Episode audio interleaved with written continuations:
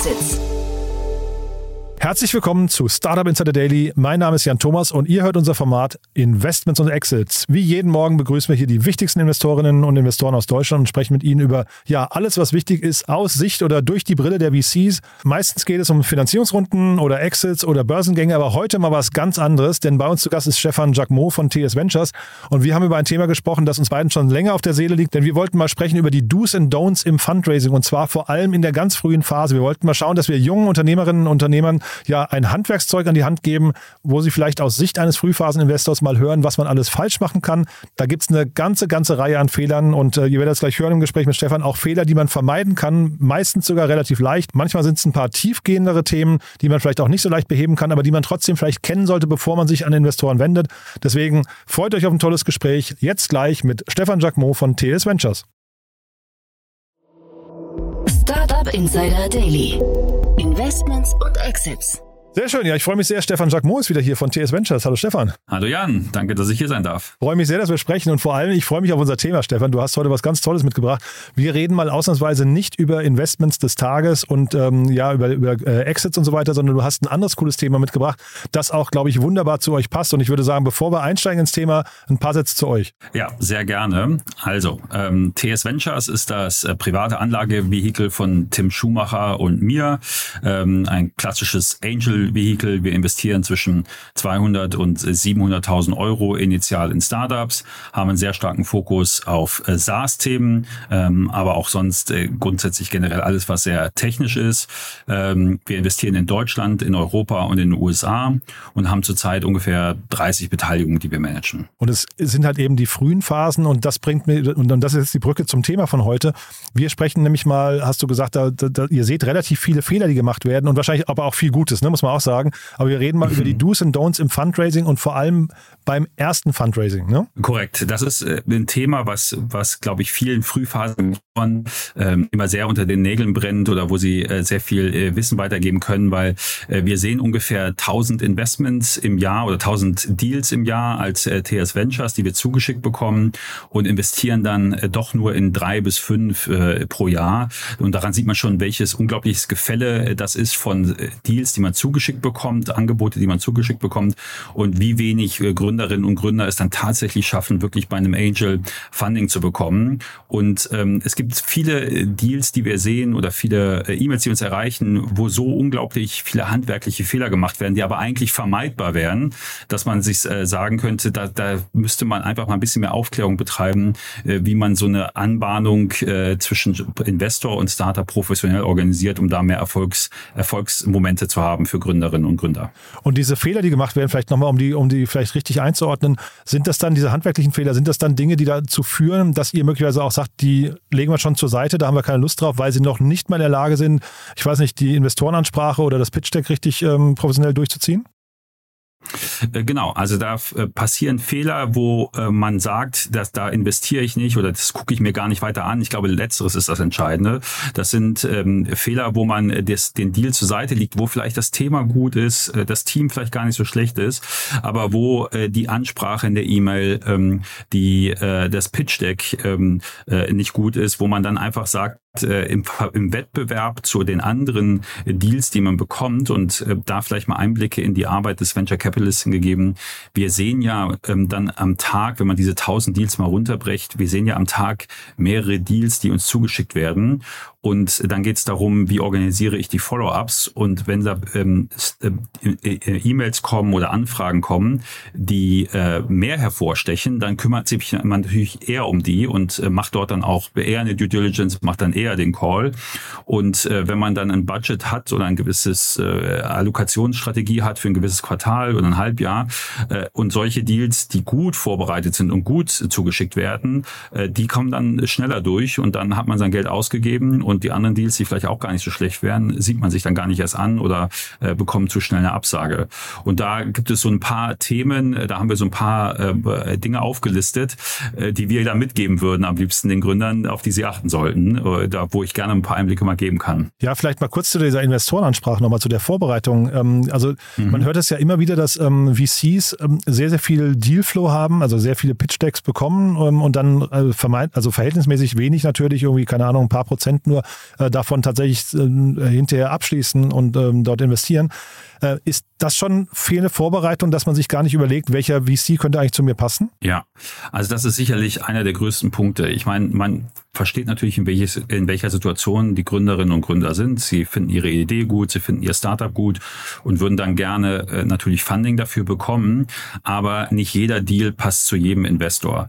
Und da ist schon mal das Erste, worauf man achten sollte, ist, äh, dass ich mir die Investoren raussuche, die auch inhaltlich zu meinem Thema einen guten Input liefern können, die also neben dem Kapital dieses berühmte Value-Add liefern können, dass sie ähm, auch inhaltlich Beiträge leisten können, dass sie vielleicht Netzwerke, eine gewisse Industrie haben, ähm, dass sie vielleicht äh, Portfoliounternehmen haben, die ergänzend zum eigenen Unternehmen passen würden, äh, gewisses Domain-Knowledge haben, Zugang zu Talenten haben. Das sind alles so Punkte, auf die man dann achten sollte. Und dann sollte man sich eine Shortlist machen von Investoren, die man als Startup präferiert anspricht, weil sie sehr gut zu einem passen. Und da muss man wahrscheinlich auch nochmal differenzieren. Die Phase ist wahrscheinlich wichtig. Ne? Also äh, gerade in der frühen Phase, man muss dann jetzt vielleicht nicht so die, äh, keine Ahnung, auf die erste Liste dann Index Ventures oder Excel oder sowas draufschreiben, weil das relativ unwahrscheinlich, also in der Regel relativ unwahrscheinlich wäre.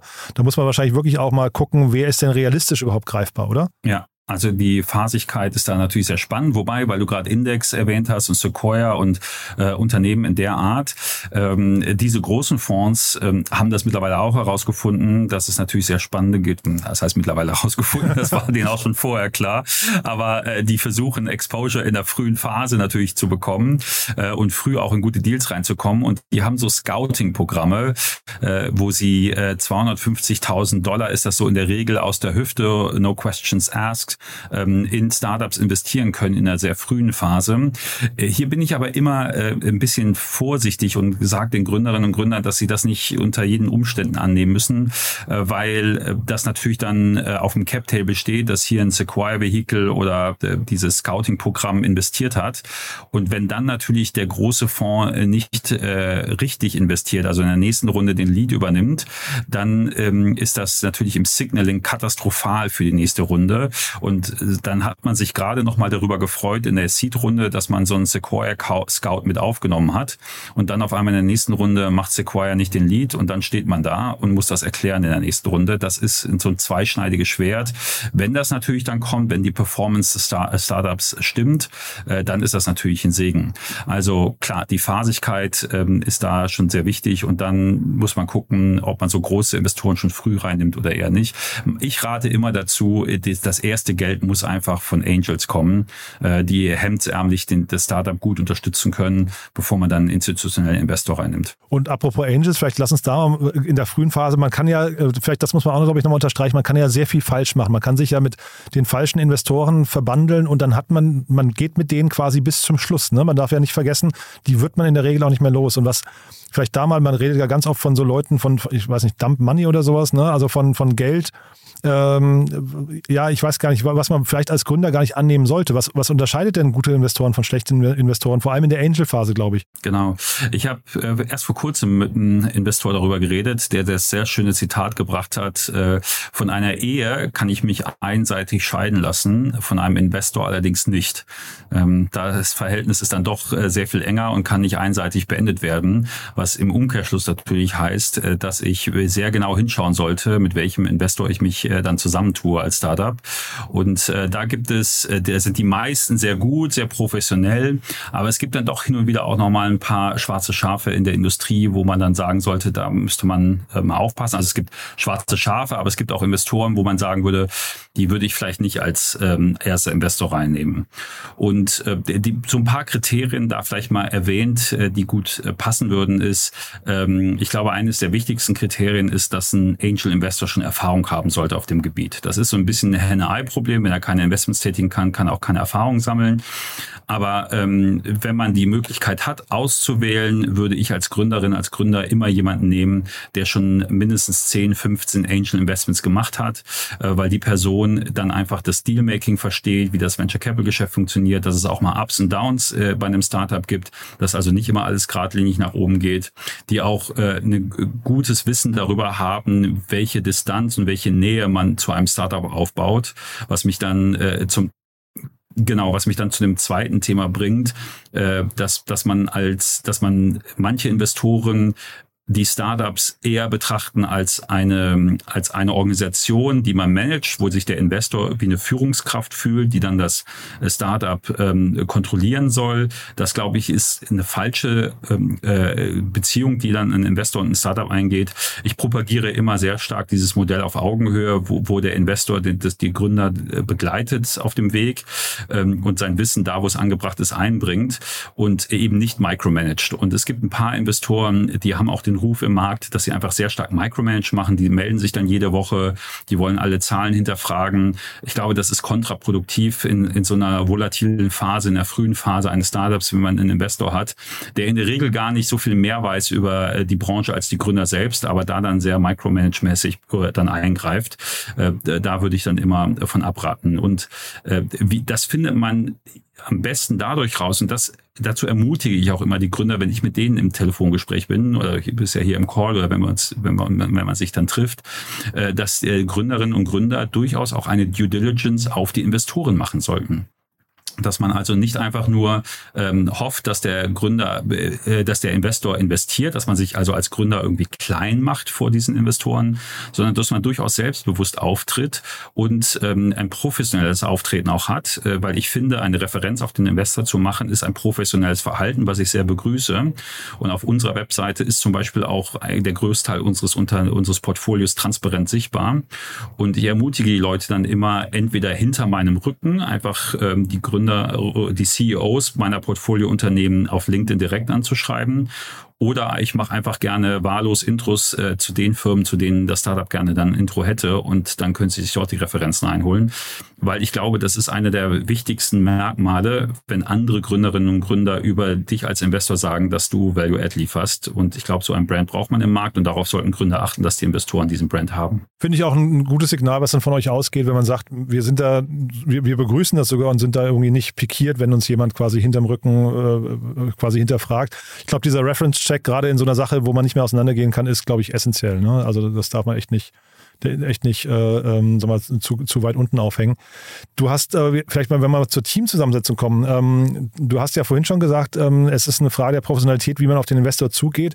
Das bedeutet ja schon mal, man braucht eigentlich im Team jemanden, der das kann. Ne? Ähm, die Investorenansprache kann, genau, und idealerweise sollte es auch nur eine Person machen, weil das Fundraising, die Investorenansprache ist äh, ein unglaublich äh, langwieriger, komplexer Prozess und wenn da mehrere Leute involviert sind, dann lahmt die ganze Firma.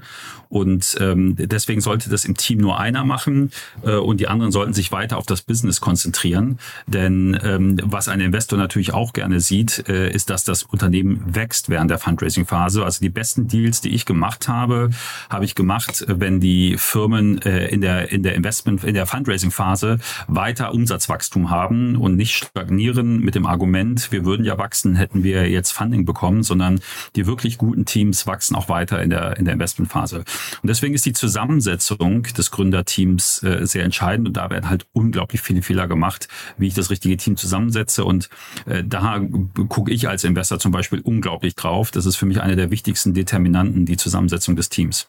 Man sagt ja auch immer, die Idee ist eigentlich wertlos. Ne? Es geht hinterher um die Execution und dann will man wahrscheinlich im Pitch-Deck oder auf den ersten Blick sehen, dass dieses Team in der Lage ist, das umzusetzen. Man sagt ja eigentlich auch immer, im, im Gründungsteam ist eigentlich idealerweise ähm, ein Techie dabei, ne? CTO, je nach, also je nach Themenfeld oder es sind halt Jungs, die von der Uni kommen, vielleicht im Deep Tech-Bereich da irgendwie forscht, geforscht haben und so weiter. Aber dann sollte jemand, das hatten wir hier zum Beispiel mit C1 gerade, Christian Vollmann, da sollte man sich jemand dazu holen, der das eben, dieses Handwerk äh, des Fundraisings und auch vielleicht das, das Business eigentlich an sich versteht, ne?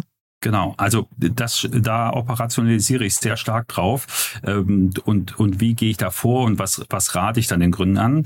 Also es gibt da verschiedene Sichtachsen, die ich auf das äh, Gründerteam legen sollte. Und das eine, was du gerade beschrieben hast, ist sozusagen, dass äh, wer hat welches Know-how, äh, wer hat also welches äh, Knowledge äh, sich angeeignet über über die Jahre in seiner Ausbildung, sei es direkt aus der Uni oder durch seine Berufserfahrung. Und da ist natürlich das klassische Setup, dass es einen ähm, eher strategischen Menschen Menschen geben sollte, der großes äh, Industriewissen hat, Domainwissen hat, gepaart mit einem äh, technischen Person, die halt äh, CTO ist, die halt dann äh, die äh, Software bauen kann. Y Combinator sagt das immer sehr schön. Das äh, ideale Gründerteam ist das Team, was aus eigenen Bordmitteln ein MVP bauen kann, das erste Produkt bauen kann. Und ähm, da macht schon mal, ist schon mal der erste große Fehler, wenn ich in der sehr frühen Phase sehe, dass die Gründerinnen und Gründer mit externen Agenturen zusammenarbeiten. Wenn man dann sagt, wir sind hier zwei BWLer, wir können gar nicht coden, aber wir haben da eine äh, Agentur, Nearshore Development oder auch in Deutschland irgendwo sitzen, die uns das Produkt bauen, das ist für mich schon das erste Red Flag. Ich will im Gründerteam die Kompetenz sehen, dass die Leute die Produkte selber bauen können und Skillset haben, einen MVP an den Start zu bringen. Das ist der erste Layer. Und der zweite, der zweite Layer ist, und der wird oft unterschätzt, ist, ähm, welche Typen arbeiten da eigentlich miteinander. Ähm, und äh, da verwenden wir äh, mal mehr, mal weniger professionell eine Methode, äh, die man aus HR-Abteilungen kennt. Äh, die nennt sich Discovery Insights. Ist wissenschaftlich nicht äh, 100% wasserdicht, aber ist ein schöner Proxy, den man verwenden kann, um Teams so einzuschätzen. Das ist, wer so HR-Tools kennt und die HR-Branche kennt, das ist so ein Vier-Farben-Modell. Ja, es gibt rote Typen, blaue Typen, gelbe Typen, grüne Typen. Und äh, das ideale Gründerteam besteht aus all diesen Farben und ein Mensch ist nicht nur eine, eine Farbe. Und ähm, die Farben stehen für gewisse Fähigkeiten. Das, das, das Rot zum Beispiel steht, äh, ist so ein typischer Vertriebler, ähm, kurze Aufmerksamkeitsspanne, sehr extrovertiert, äh, sehr zahlenorientiert im Sinne von Umsatz treiben, Erfolge generiert. Das sind so Leute, die kommen mit dem Handy ans Ohr in den Konferenzraum gerannt, interessieren sich nicht für die persönlichen Belange der Leute, wollen nur wissen, was die Absatzzahlen für diesen Monat sind und sind dann schon wieder raus und verkaufen. Ähm, und dann habe ich den gelben Typen, der ist eher sehr visionär, sehr gut in 1 zu 1 Situationen, denkt sehr strategisch und hat einen großen Weitblick. Ähm, der dritte Typ ist dann der blaue Typ. Das ist jemand, äh, der sehr detailorientiert ist, äh, so ein Controller-Typ, äh, der sich um die einzelnen Teilschritte sehr viel Gedanken macht. Und der grüne Typ ist dann ähm, ein sehr menschlicher Typ, der also guckt, dass es die Stimmung im Team gut ist, dass die Leute miteinander gut auskommen und arbeiten so ein gutes HR-Skillset. Und äh, den Fehler, den viele Gründer machen, ist, äh, dass sie sich ähm, aufstellen, dass äh, so nach dem Prinzip gleich und gleich gesellt sich gerne. Da kommen dann also sehr zwei sehr ähm, äh, vertriebsstarke Menschen, die sich zusammentun, äh, wenig Liebe fürs Detail haben und erstmal scherenschnittartig loslaufen wollen. Das ist auch kein schlechtes Skillset, aber wenn ich die Company in die nächste Phase bringen will, dann muss ich auch hier und da mal doch durchaus auf Details achten und äh, kann dann nicht einfach nur im Holzhammer grob äh, die Firma voranschieben. Und äh, das ist äh, zum Beispiel auch ein ähm, typisches äh, Setup, wo dann irgendwann die Gründer, die sehr mutig sind, Firmen neu anzuschieben, ab der Series A freiwillig oft sogar das Management in ihrer Rolle verlassen und sagen, für die nächste Skalierungsphase bin ich gar nicht mehr die richtige Person. Da sollten wir professionelle Manager ähm, ansetzen weil äh, vom, vom Gründer zum CEO zu werden, da gibt es ein sehr schönes Buch zu, was ich auch empfehlen kann. Das ist schon nochmal äh, eine eigene Entwicklungsschritt. Und äh, als Investor gucke ich mir Gründerinnen und Gründer schon in dieser frühen Phase an und versuche zu erkennen, sehe ich in diesen Personen Manager, CEOs oder sehe ich Hustler, die einfach am Anfang mutig etwas äh, Gas geben können, aber dann nicht strategisch langfristig Teams aufbauen können. Und äh, das ist ein großer Fehler, dass viele Gründer nur sagen, ich bin CEO und das ist mein CTO, ähm, aber achten nicht darauf, ob sie auch langfristig als Team sehr gut zusammenarbeiten. Und äh, diesen Blickwinkel würde ich doch den Leuten gerne mitgeben, sich darüber auch mal Gedanken zu machen, wenn sie ein Teambuilding machen, weil, äh, wie du ja eingangs sagtest, äh, Ideen sind gar nicht so entscheidend. Äh, ich gebe nochmal die Zahl rein. 1000 Ideen sehe ich im Jahr. Das heißt, Ideen sind eigentlich billig. Aber was echt schwer zu finden ist, ist ein Stellar-Team. Leute, die gut zusammenarbeiten und auch äh, das Potenzial haben zu wachsen. Das heißt, gute Teams ist eigentlich äh, der Bottleneck. Und ähm, da sollten Gründer in der frühen Phase nicht zu viel, äh, nicht zu wenig Zeit reinstecken, sondern sich ehrlich gesagt genau das Gegenteil, möglichst viel Gedanken darüber zu machen, mit wem ich eigentlich gründe. Heißt aber nicht, Stefan, wenn ich das gerade richtig verstehe, dass jemand, der sagt, ich bin Hustler und kein Manager ähm, und ich bin vielleicht auch niemals ein richtig guter CEO von einem großen Team, dass der nicht gründen sollte, oder? Auf keinen Fall. Das sind eigentlich sogar in der Frühphase die, die Top-Leute. Ich mag es äh, sogar, wenn die Leute das irgendwo ein bisschen flaggen und sagen, ähm, man muss dann perspektivisch gucken, das kommt nicht immer zu so einem Gespräch in der Frühphase, aber was ich schon gerne sehe, ist, dass die Selbstreflexion so da ist, dass die Menschen irgendwann erkennen, dass sie vielleicht nicht die richtigen Menschen für die nächsten Phase sind. Denn ich kann als Investor oder ich kann in der, in der Shareholding-Struktur zwischen Investor und Startup oder auf dem Cap-Table kann ich unglaublich viel gut regeln, wenn alle die gleiche Sichtweise haben und wenn alle äh, sich ihrer Rollen bewusst sind und auch ihre Grenzen kennen. Und dann so ein CEO, der vielleicht dann mit 60 Prozent Shareholding startet, natürlich auch dann Shares abgeben muss, aber auch anerkennt, dass ähm, die, die nächste Generation, die die Firma voran treibt, auch natürlich Shares braucht und die Person dann auf ihre Shares verzichtet. Wenn diese Reflexion da ist, gibt es in der Regel keine Probleme. Probleme hast du immer dann, wenn Gründer meinen, sie könnten die Firmen in die nächsten Phasen bringen und es an jeglichen KPI messbar ist, dass sie das nicht können und die Selbstreflexion fehlt, das nicht zu machen. Also die Hustler sind meistens die, die eine Firma starten, die brauchst du, die sind top, aber es sind meistens nicht die Leute, die die Firma über die Ziellinie bringen. Und das klang jetzt gerade so, ich weiß nicht, ob das eine persönliche Einschätzung von euch nur ist oder äh, Präferenz oder ob das generell so ist, aber du hast jetzt immer von Team gesprochen, das heißt Solo-Founder haben es ein bisschen schwieriger? Ja, also ich würde sagen schon, bei uns ist das eine sehr starke äh, Präferenz. Wir würden nicht in einen Solo-Founder investieren. Ich kann dir jetzt aber x Beispiele von Jeff Bezos angefangen und so weiter äh, Leute nennen, die als Solo-Founder gestartet sind und die unglaublich erfolgreich sind.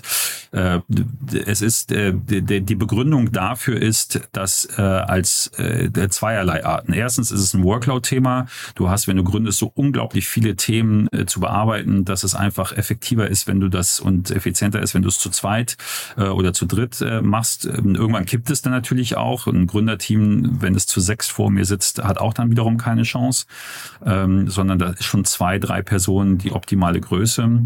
Und zum anderen ist es äh, der berühmte blinde Fleck und auch hier wieder diese vier Farbenlehre da angewandt. Wenn ich jetzt als Einzel Einzelgründer habe ich natürlich nur einen gewissen Winkel auf gewisse Probleme und Märkte und Produkte.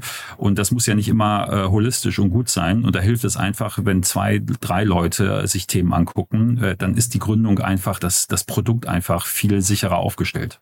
Ja, ist spannend. Ne? Ich habe gerade gedacht, die GAFA, wenn man sich die mal anguckt, ne? hier die, die großen US-Konzerne, auch wenn sich das gerade ein bisschen verschiebt und so weiter, aber äh, die im Schnitt 1,5 äh, Gründer. Ne? Also Facebook alleine, ähm, Google zu zweit, Amazon alleine und äh, Apple äh, zu zweit. Ne? Ist ja schon spannend eigentlich, ne? Ja, also das, äh, das sagte ich ja, es gibt zu jedem eine Ausnahme und manchmal sind sogar die ganz erfolgreichen Firmen die Gründer. Ähm, was da aber auch natürlich zu weit gehört, ähm, wenn, wenn ich es bei Microsoft und Apple jetzt mal nehme, du hast dann schon immer mal wieder eine dominante Figur, die der Treiber ist. Das sehen wir auch sehr viel. Aber ähm, was schön ist, ist, wenn diese dominanten Figuren erkennen, dass sie nicht alles alleine machen können und sich dann schon auch ein Team drumherum suchen, die ihre Schwächen ergänzen. Also das sieht man auch im Shareholding Recruiting oft, dass du eine Person hast, die 60, 70 Prozent hat und der Rest des Management-Teams dann 30, 40 Prozent. Ähm, und das ist auch okay, weil diese eine Person so ein bisschen Primus inter pares ist. Und wenn du Glück hast, führt diese Person auch die Firma bis zum IPO, bis zum Trade Sale zu Ende. Ähm, ich sehe aber sehr viel häufiger, dass irgendwann es die Phase kommt, wo diese Menschen ab einer gewissen Rundengröße, ab einer gewissen Firmengröße äh, dann ihr, ihr zurücktreten, auch Shares abgeben in die Organisation zurück und dann professionelle Manager das betreiben lassen. Aber wie gesagt, Ausnahmen gibt es zu all diesen Dingen. Jetzt gucke ich hier gerade auf unsere Liste mit Themen, Stefan, und sehe, wir haben jetzt von, von sieben Punkten, die wir uns aufgeschrieben haben, drei durch. Ähm, also das heißt, ich würde fast mit Blick auf die Uhr sagen, wir machen hier einen Cut und machen daraus einen Zweiteiler, ähm, jetzt ganz spontan, und machen aber in den nächsten Tagen nochmal ein Follow-up, oder? Sehr gerne. Ja? Sehr gerne, Jan. Würde ich mich richtig drüber freuen. Ja, weil es echt ein super Thema. Ich finde es auch wichtig, dass wir das jetzt so ausführlich besprochen haben, aber sonst wären das jetzt, glaube ich, nochmal 20, 30 Minuten und ich würde sagen, machen wir, machen wir daraus zwei Teile. Das, das macht, glaube ich, großen Sinn, auch für die Hörerinnen und Hörer. Ja? Ich mag es sehr, wie du mir mitteilst, dass ich zu lange Antworten gebe nee, und gegen, dass wir nee, dann nee, eine zweite Stefan. Folge draus Das war jetzt mega fundiert und dann würde ich sagen, wir vertagen uns ähm, und machen aber, wir gucken in den nächsten Tagen, dass wir da noch ein Follow-up machen, ja? Jan, ich freue mich sehr darüber. Startup Insider Daily, Investments und Exits. Der tägliche Dialog mit Experten aus der VC-Szene. Ja, das also Stefan Jacquemot von TS Ventures. Und ihr habt es ja gerade gehört, wir machen daraus einen Zweiteiler, denn wir hätten jetzt, glaube ich, noch mal mindestens 20, 30 Minuten sprechen können. Die, die Themenliste ist noch wirklich sehr lang, kommen noch tolle Themen. Zum einen die Frage, wie sieht eigentlich ein gutes Pitch-Deck aus? Was soll da drin stehen? Wie leicht muss das verständlich sein? Aber auch zum Beispiel, ob man lieber ein Direktinvestment oder ein Wandeldarlehen machen sollte oder auch wie man nach dem Investment, nach dem hoffentlich erfolgreichen Investment mit Investoren zusammenarbeitet, wie man die Investoren führt, aber wie auch ein Reporting aussehen sollte und so weiter und so fort. Also, also viele, viele tolle Inhalte kommen noch im zweiten Teil. Deswegen war es, glaube ich, gesund, jetzt hier einen Cut zu machen. Freut euch also in den nächsten Tagen auf die Fortsetzung. Und wie immer die Bitte, empfehlt das gerne weiter. Wenn ihr jemanden kennt, der oder die vielleicht gerade in der frühen Phase sind und gerade am Geld suchen sind oder sich darauf vorbereiten, dann ist das ja wahrscheinlich eine Folge, die Sie unbedingt hören sollten. Und oder vielleicht mit Stefan mal ins Gespräch gehen. Ja, das war es erstmal für den Moment und ansonsten euch erstmal einen wunderschönen Tag und hoffentlich bis nachher. Nicht vergessen, nachher beginnt unsere große Space Tech-Reihe mit Lukas Leitner, Deep Tech Investor von Lakestar. Auch ein ganz, ganz tolles Format. Der Weltraum hat so viel zu bieten, das wusste ich auch alles nicht. Also von daher freut euch auch da auf ein tolles Gespräch. Ja, das war's jetzt für den Moment. Vielen Dank erstmal fürs Zuhören. Euch einen wunderschönen Tag und hoffentlich bis nachher. Ciao, ciao.